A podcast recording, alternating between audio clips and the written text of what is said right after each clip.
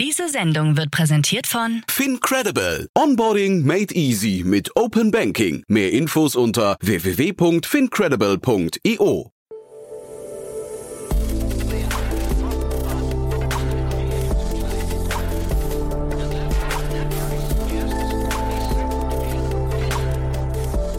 Startup Insider Daily. Herzlich willkommen zu Startup Insider Daily. Mein Name ist Jan Thomas und heute geht es mal wieder in die Schweiz. Wir sprechen über ein ziemlich abgefahrenes Thema, finde ich, nämlich über Insurance as a Service. Das muss man sich so vorstellen, dass es eine White-Label-Lösung gibt, mit der große Unternehmen oder große Marken eigene Versicherungsprodukte anbieten können. Und wir sprechen mit dem Unternehmen dahinter, das das genau anbietet, nämlich Tony Digital. Bei mir zu Gast ist Bernhard L. Hage. Er ist der CEO von Tony Digital und das Unternehmen hat gerade 12 Millionen Franken eingesammelt. Und was sie damit vorhaben und wie der ganze Markt funktioniert, das erklärt euch jetzt Bernhard am besten selbst. Also wie gesagt, hier kommt jetzt Bernhard Elhage, der CEO von Tony Digital. Werbung. Hi, hier ist Nina, Content Managerin bei Startup Insider. Suchst du deine nächste große berufliche Herausforderung? Dann melde dich bei uns. Wir suchen aktiv nach neuen Teammitgliedern, die Startup Insider zum führenden Informationsmedium der deutschsprachigen Startup-Szene machen wollen. Aktuell suchen wir Sales Manager, Customer Success Manager, Finanzmanager sowie Werkstudenten in den Bereichen Sales, Product und Content. Aber auch wenn keine passende Stelle dabei ist, melde dich trotzdem bei uns. Wir suchen immer nach leidenschaftlichen Menschen, die mit Startup Insider Großes bewegen wollen. Also, um mehr zu erfahren und dich zu bewerben, geh jetzt ganz einfach auf startupinsider.de/slash insider. Startup Insider Daily. Interview. Sehr schön, ja, ich freue mich. Bernhard L. Hage ist hier, CEO von Tony Digital. Hallo Bernhard. Hi, Jan. freue mich sehr, dass wir sprechen. Und ja, erzähl mal, äh, Insurance as a Service. Noch nie gehört, äh, klingt spannend. Ich kann mir das ungefähr vorstellen, aber erklär mal. Ja, genau. Also das ist relativ einfach. Äh, das bedeutet einfach, dass wir die gesamte Versicherungsdienstleistungskette anbieten as a Service. Das heißt, man kann sie sich praktisch aneignen und sie verwenden, ohne dass man eine eigene Versicherungslizenz äh, ähm, holen muss. Das ist so eigentlich die Idee. Jetzt sagst du so ganz selbstverständlich die gesamte Versi Versicherungsdienstleistungskette. Was, was verbirgt sich dahinter? Ja, du hast natürlich bei einer Versicherung ähm, vom Verkauf, dann ähm, After Sales, du hast äh, Schaden, aber du hast natürlich auch ganz viele regulatorische Themen. Also eine Autoversicherung zum Beispiel, die musst du haben. Und wenn du etwas haben musst, dann ist es immer stark reguliert. Äh, das heißt, du musst äh, bestimmte Berichte abgeben. Du musst sagen, äh, wie das Produkt, wie das aussieht. Es gibt bestimmte Sachen, die du haben musst, dieses, ähm, äh, bei, der, bei den Deckungen, ähm, ganz viele Reporting-Sachen und so weiter. Also das ist äh, wie eine Krankenversicherung. Ah ja, verstehe. Und ich hatte ja hier schon relativ häufig Versicherungs-, also Introtech-Anbieter zu Gast, Otto Nova, Clark, GetSafe und so weiter. Mhm. Ist das alles quasi, sind das alles Wettbewerber von euch oder habt ihr eine ganz andere Ecke, weil ihr eben dieses erste Service dabei habt? Genau, also wir haben eine ganz andere Ecke. Wir haben keinen eigenen Brand. Das heißt, wir bieten keine ähm, Produkte unter unserem Namen an. Es gibt keine Tony äh, Digital Versicherung. Das heißt White Label demnach? Genau, wir mhm. bieten eigentlich nur White Label an, äh, an unsere Partner und wir machen da die, den einfachen Weg. Du hast voll oft das Problem bei so Insurtechs, äh, dass du natürlich keinen Namen hast und Versicherung ist halt viel mit, mit Vertrauen zu tun. Mhm. Und äh, da kannst du Millionen verbraten, indem du dir irgendwie einen Brand aufbaust mhm. und äh, musst du gegen irgendwelche Riesen wie AXA oder Allianz ankämpfen. Das mhm. ist natürlich schwierig. Und wir ähm, aneignen uns dann halt einfach den Brand von anderen großen Unternehmen, die schon eine große Bekanntheit haben, ähm, die Vertrauen in der Bevölkerung genießen und bieten dann Versicherung über diese Partner an. Und äh, dadurch werden wir natürlich viel flexibler, viel einfacher, weil wir natürlich auch die Kunden, die bestehenden Kunden bereits äh, angehen können. Und die Kunden, wenn sie eine Versicherung abschließen, sind dann äh, Kunden eures Partners? Also äh, ist der quasi ja durch euch ermächtigt und befähigt, eine eigene Versicherung zu, ähm, ja, weiß nicht, zu betreiben oder sind das dann eure Kunden hinterher? Ja, das sind unsere Kunden. Das ist wirklich so. Wir sind ein gebundener Vermittler. Also eigentlich rechtlich gesehen gehören sie der Versicherung. Das heißt, wir haben auf der einen Seite haben wir natürlich Vertriebspartner, ich sage mal so Postfinance zum Beispiel bei uns. Aber du hast dann hinten an der Ende der Wertschöpfungskette immer noch ein Versicherungsunternehmen. Mhm. Ja? Und äh, regulatorisch äh, ist der, gehören ihm die Kunden. Ja?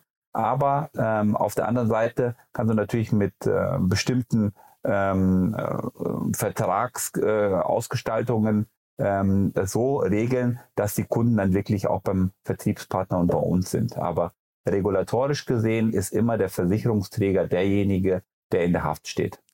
Man kennt das ja, glaube ich, aus dem Mobilfunkbereich. Ne? Ich habe zum Beispiel, also ich, ich, glaube, Aldi hat zum Beispiel so, eine, so ein Aldi-Phone irgendwann, oder ich weiß gar nicht, wie der genau. Tarif genau heißt. Ne? Aber das sind wahrscheinlich dann eben so das Pendant genau zu das euch. Ne? Gleiche. Ne? Ja, genau. Ja. Und dann bist du zwar eigentlich bei Aldi, hast du deinen Mobilfunk und du machst alles über Aldi, den ganzen Service, alles ist eine Aldi-Nummer und so, aber hinten steht dann Vodafone. Ja. Okay.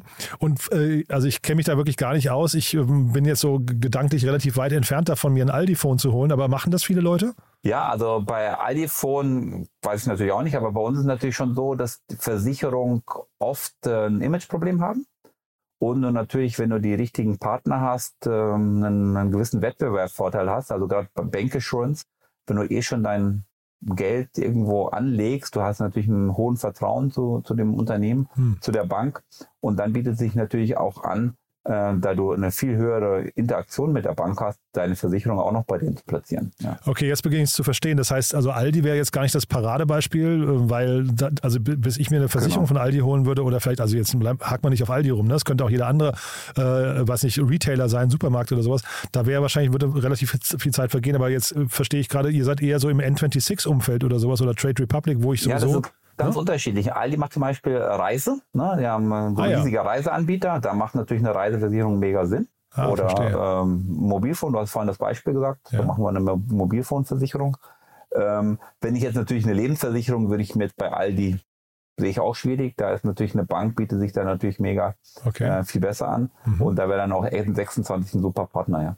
Ja, aber das heißt, wie, wie groß ist euer Portfolio dann an verschiedenen Versicherungstypen? Aktuell haben wir elf verschiedene Produkte, also ähm, elf verschiedene Versicherungen im, im Portfolio. Und was läuft da so am besten? Was sind so die meisten am besten nachgefragten oder also auch Auto. Die? Auto, ja, echt? Ja. ja. das hat halt was damit zu tun, dass natürlich der Kunde auch es gewohnt ist, online abzuschließen. Also Aha. du siehst halt äh, Autoversicherung und Lebensversicherung. Mhm. Ähm, Wäre eigentlich beides machbar, ist auch beides im Markt und so. Aber irgendwie ist es halt so, dass beim Auto, da suchst du aktiv. Ne? Mhm. Da suchst du wirklich den besten Partner, den günstigsten Partner und so. Bei Lebensversicherung ist es halt nach wie vor so irgendwie, machst du doch viel über irgendeinen Berater. Ja. Ah, ja, das ich, ändert ja, sich mit ja. der Zeit, aber aktuell ist das schon so, ja. Ich hätte jetzt gedacht, so im Checkout zum Beispiel sieht man das ja relativ häufig jetzt gerade, ne? dass irgendwie irgendwelche Versicherungen dann quasi, du bist bei Amazon oder Gravis oder wie auch immer und hast danach nochmal eine Verlängerung deiner Garantiezeit oder sowas als Versicherung ne? und solche Themen, dass das eigentlich ein Supermarkt für euch sein könnte, weil man ja quasi jeden E-Commercer eigentlich befähigen könnte, eine Versicherung abzuschließen. Ne? Oder ja, ist so, aber ähm, natürlich, wir, wir, reden natürlich von ganz anderen ähm, Versicherungsbeträgen. Ne? Also mhm. ich meine, so ein Auto von 500 bis 1000 Euro. Ja, klar. Ja, und die Checkout oder so, da, da machst halt einen Franken, also ein Euro oder so. Das ist halt ein bisschen das, das Thema. Deswegen ist halt Auto auch so dominant und so groß. Ja. Nicht an den Stückzahlen, sondern einfach an dem, ähm, an den Prämienwohnungen. Ja, okay, verstehe ich. Wobei ich jetzt, wenn ich dich richtig verstehe, ihr habt ja hinter den Kunden, das heißt, eigentlich könntet ihr danach ja anfangen mit so Upselling und solchen Themen. Wenn ihr einmal, also sagen wir, jetzt kommt ihr über so einen 1-Euro-Tarif da bei den Kunden, äh, eigentlich kommt ihr sehr günstig an die Adressen dran, oder?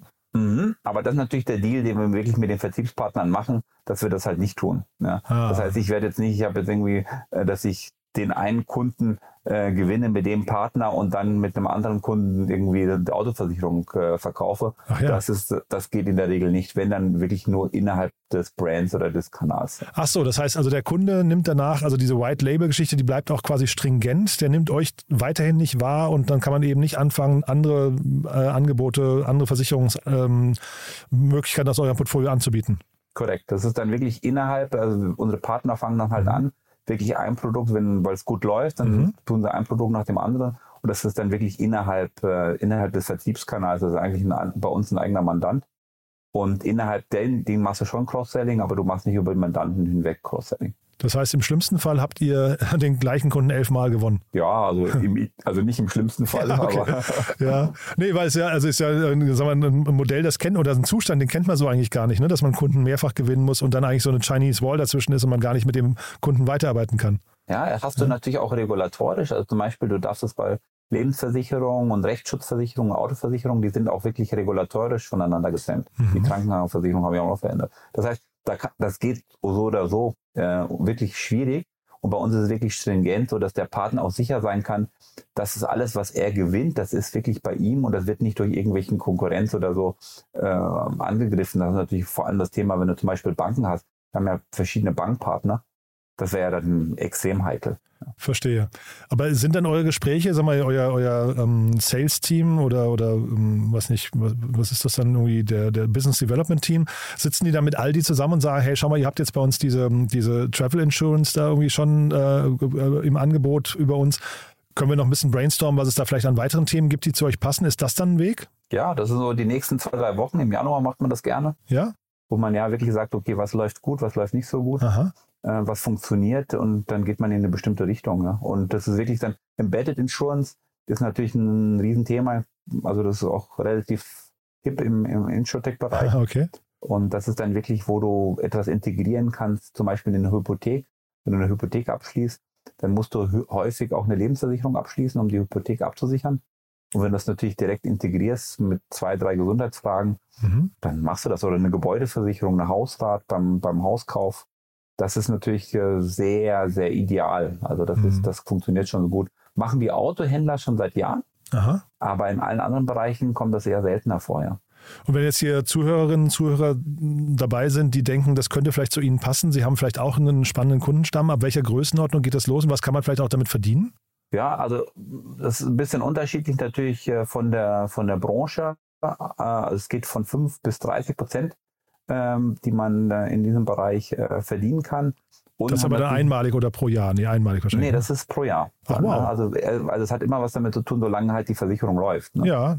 Genau. Okay, aber nicht also einmalige heißt, Kundenakquisekosten oder, oder äh, Kompensation. Ja, also ne? bei, bei Reiseversicherung zum Beispiel ist es in der Regel dann eher einmalig, ja, ne, logischerweise. Mhm. Äh, eine Autoversicherung läuft in der, in der Regel und wenn du einen guten Service anbietest, dann kann das ähm, zehn Jahre sein, ja. äh, die, die läuft und dann kriegst du natürlich jedes Jahr ähm, eine gewisse Kommission. Aber bei Autos ist natürlich dann die Kommission noch geringer, ja, mhm. weil da ist äh, der Markt so kompetitiv, da ist es nicht so einfach.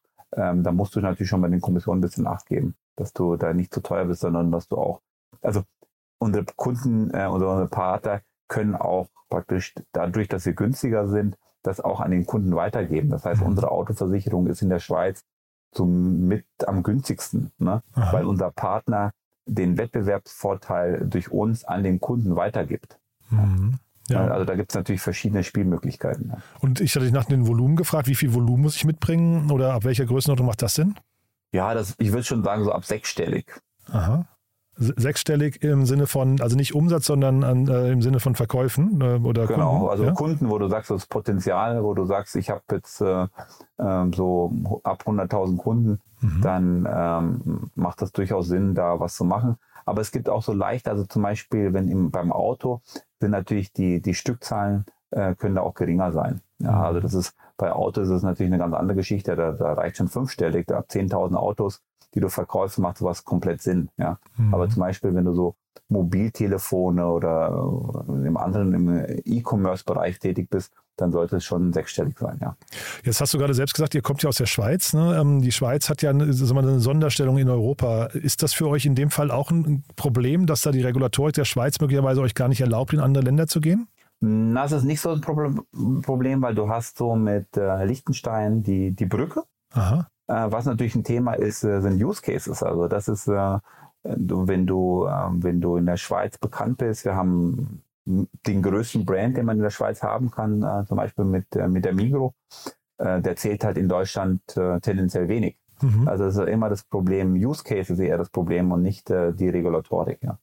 Aber mit so einem Mikro im Rücken könnte doch wahrscheinlich an, an vergleichbare Unternehmen in, in, Deutschland auch ähm, auf die zugehen, oder? Das dürfte relativ unkompliziert sein, weil in, in, den, sagen wir, in den jeweiligen Branchen kennt man sich doch schon.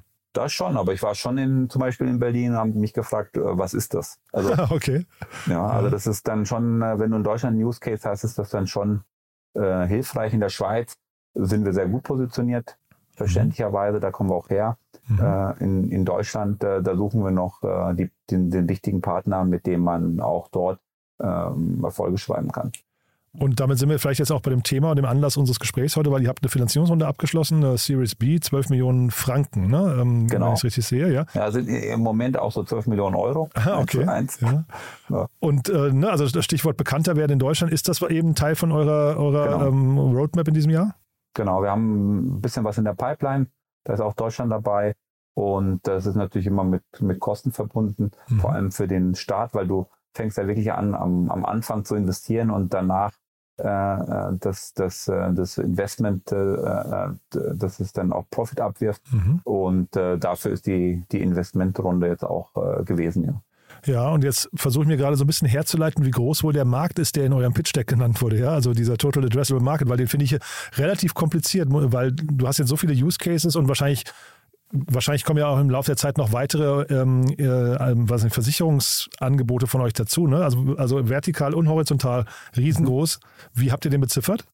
Ja, also der adressierbare Markt, den wir sehen äh, für Embedded Insurance, und das ist natürlich dann, das ist natürlich dann Europa, äh, dann, dann reden wir schon von mehreren hundert Millionen. Mhm. Weil das ist natürlich, äh, wenn du, wenn du einen, einen großen Markt hast, äh, Deutschland, Italien, Frankreich, äh, dann geht das natürlich relativ fix. Ja. Ja. und du kannst natürlich mit einer europäischen Versicherungslizenz oder einem Ver äh, Versicherungsprodukt ähm, relativ schnell und äh, weit wachsen. Ja. Mhm. Und seid ihr da gerade allein auf weiter Flur? Ich kenne den Markt jetzt offen gestanden zu wenig. Du hast vorhin gesagt, das ist ein heißes Thema. Das heißt, gibt es noch andere Wettbewerber, mit denen ihr euch quasi jetzt da, äh, ich weiß nicht, ähm, man, man, man spricht ja immer so ein bisschen von diesem Goldrausch also und, und Claim abstecken und so weiter, Landgrabbing. Ist das gerade der Fall oder habt ihr da noch Zeit? Ähm, Also im Moment, also die, unsere größten Konkurrenten sind die bestehenden Versicherer. Es ist nicht so, dass irgendwie andere Insurtechs ähm, da besonders weit sind. Wir sind zum Beispiel gerade, äh, unser Fokus ist stark zum Beispiel auf komplexen Produkten, ne, wie zum Beispiel Motor. Und da sind wir relativ alleine. White Label Motor ähm, gibt es nicht viel Konkurrenz. Mhm. Aber das Thema ist, du konkurrenzierst natürlich nicht mit den Insurtechs, sondern wirklich mit den klassischen Versicherern. Das Ja. heißt, wenn ich äh, zum Beispiel pitche, dann, dann sind vielleicht in einem, beim RFP in der letzten Runde äh, die, die, die Hook und die, die, die Allianz Aha. und nicht irgendwelche Insurtechs. Mhm. Jetzt kenne ich das aus Investorengesprächen, dass wenn ähm, die fragen dann immer, äh, warum macht das keiner? Gibt es dafür einen Grund? Ne? Also gibt es dafür Gründe, dass kein anderer äh, in diesem Markt so aktiv ist wie ihr? Ähm, ja, es ist vor allem ein, der- USP ist IT. Äh, du hast natürlich bestehende Legacy-Systeme von Mhm. Großversicherern, die nicht darauf ausgerichtet sind, äh, White Label, äh, API-konform zu, zu, zu agieren, Mhm. sondern die sind stark auf den Außendienst zum Beispiel ausgerichtet. Mhm, Ja, also mhm. ein, ein Brand. Ja, Mhm. ja das ist ähm, und das ist so ein USP, äh, den wir halt haben, dass wir sehr schnell White Label, End-to-End äh, ähm, Produkte anbieten können. Das ist so der, der USP. Ja. Ja.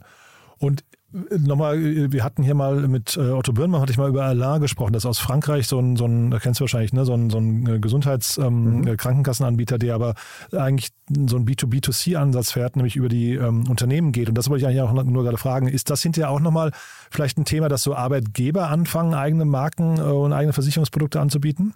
Ja, das ist, das ist eine sehr gute Möglichkeit, weil du kannst natürlich Großunternehmen mit, ähm, mit Hunderttausenden von Mitarbeitern, Mhm. äh, für die ist es natürlich ein French Benefit, äh, was ideal ist, also auch ein Mehrwert für die, für die Mitarbeiter. Mhm. Ja, das ist äh, eine sehr gute Option, ja. Mhm. Und was siehst du denn für, für Herausforderungen jetzt noch? Also, es klingt jetzt so, Finanzierungsrunde abgeschlossen, die Märkte warten auf euch, das Produkt, da seid, da seid ihr irgendwie auf einem guten Weg. Ähm, Was, was, woran könnte es scheitern oder was sind so, so Stolpersteine? Ja, du musst es halt letztendlich dann auf die Straße bringen. Das, Okay. ist, das ist so das Thema. Also ich meine, wir haben auch schon Cases gehabt, wo wir gedacht haben, okay, konzeptionell ist es top, ja. Mhm. aber dann hat es halt nicht funktioniert. Ähm, irgendwie zu wenig Marketing, der, die Kunden wurden nicht darauf aufmerksam oder äh, die Kunden haben in bestimmten Bereichen dann dort irgendwie beim gebundenen Außendienst geblieben oder so. Also letztendlich wirklich die PS, die wir haben, dann auch auf die Straße zu bringen. Das ist so die Herausforderung. Mhm. Und jetzt kommt ihr nach Deutschland unter anderem, sucht ihr hier Mitarbeiter? Ja, Ja. Äh, also vor allem im, im Sales-Bereich äh, ist natürlich ein Thema, ja. Ja.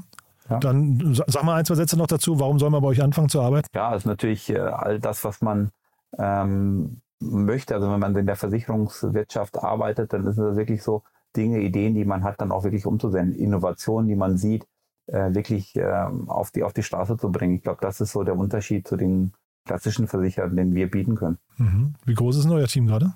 Im aktuell, wir sind so, unser Entwicklungsoffice ist in, in Bosnien, in Sarajevo, mhm. 15 Leute und in, in Zürich haben wir 30. Oh, stattlich.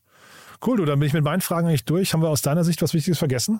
Nein, war, war ein gutes Gespräch. Fand ich auch. Bernhard, vielen Dank, dass du da warst. Glückwunsch nochmal zur Runde. Und ich würde sagen, wir bleiben in Kontakt. Wenn es Neuigkeiten ja. gibt, sag gerne Bescheid, ja? Super. Herzlichen cool. Dank, Jan. Danke dir, ne? Bis dann. Tschüss. Jo, ciao.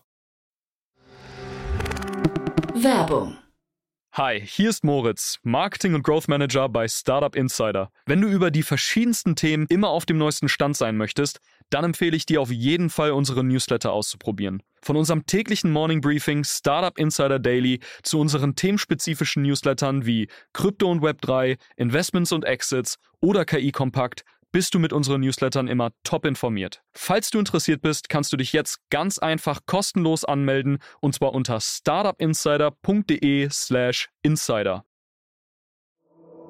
Startup Insider Daily, der tägliche Nachrichtenpodcast der deutschen Startup-Szene.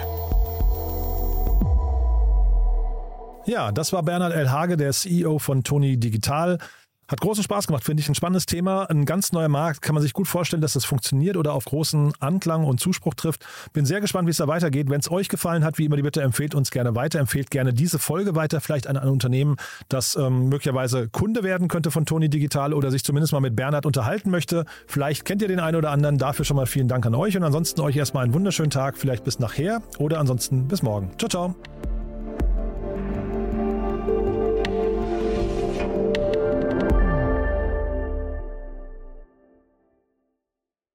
Sendung wurde präsentiert von Fincredible. Onboarding made easy mit Open Banking. Mehr Infos unter www.fincredible.io.